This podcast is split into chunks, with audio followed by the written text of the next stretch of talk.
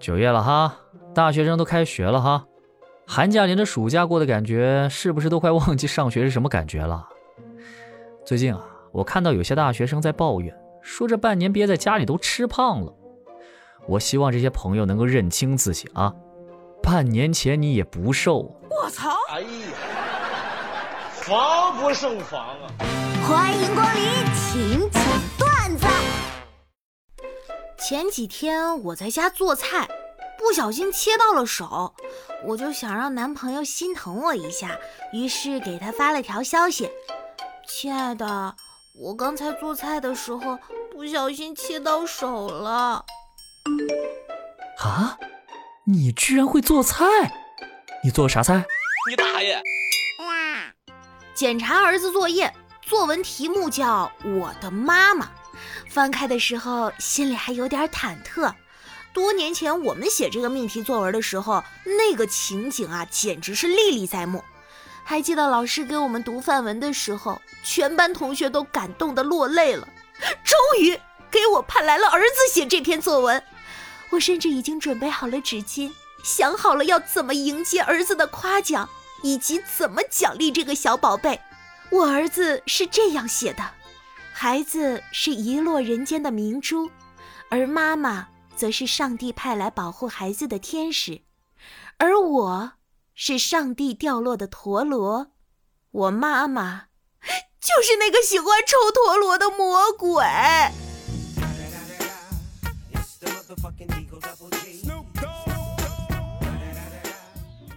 逛街时看到一老太太推着轮椅，上面坐着一老大爷，不由感叹。哎，真可谓是白头偕老啊！我上前问道：“阿姨，你们夫妻俩感情这么好，有什么生活秘诀吗？”他年轻的时候出轨，被我用铁锹敲断了腿。后来那小三儿跑了，我就一直养着他。K.O. 先生。高仿潮牌了解一下吗？你看，你省吃俭用几个月买动辄上万的潮牌包包，而别人呢，买我的高端复刻，省下的钱都开上豪车了，花天酒地的。啊，看来你们卖假货的也知道豪车不能买假的哈。防不胜防啊！云天河，你说你家里这么有钱，你为什么还要去上班呢？还这么爱跳槽，你也不嫌折腾，在家待着吃喝玩乐不好吗？嘿，这你就不知道了吧？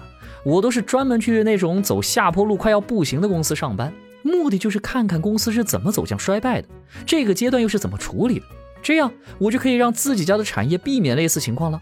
这是我作为一个富二代的自觉性。忽悠，接着忽悠。朋友们，人在修图这件事情上真的不能懒的。一次不开美颜，那么之前的人生中的美颜都白开了；一次懒得修照片，那么你之前人生中所有 P 照片的时间都浪费了。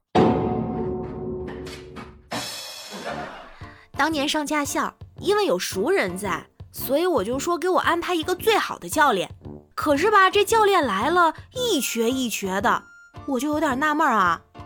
云天河，你不是说给我安排个厉害的吗？为啥这教练是个瘸子呢？因为是最好的教练，所以教了所有最难教的学生，那是工伤。调儿，你说为什么结婚需要祝福，单身却从没有人祝福呢？因为单身会一直快乐，结婚嘛，就快乐那几天。